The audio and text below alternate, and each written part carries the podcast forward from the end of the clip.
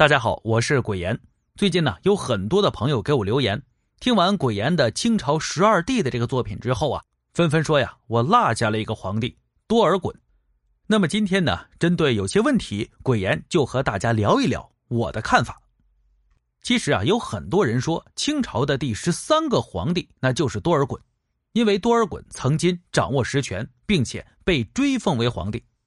但是啊，这个皇帝和真正的皇帝是两码事儿。其实啊，从正史上来讲，却从来没有承认过多尔衮的皇帝地位。况且呢，同一时间不可能有两个皇帝的存在。他掌权的时间非常明显和顺治皇帝是重合的，所以说呀，他不可能是皇帝。同样，虽然清朝后面的三个皇帝啊并没有实权，但实际掌权的慈禧太后以及后面的摄政王载沣也不是皇帝啊。那么传说的宝庆帝呢，也不成立。戊戌政变之后啊，慈禧太后确实有立溥俊为新皇帝的想法，年号都想好了，就是宝庆。但迫于内外的压力吧，并没有改成。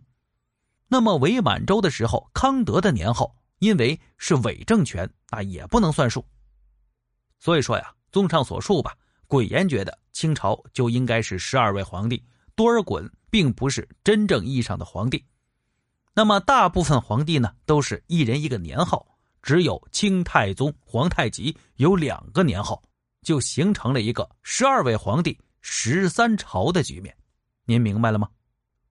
当然了，这些呀都是鬼言自己的观点。如果说你有不同的观点，可以留言给我。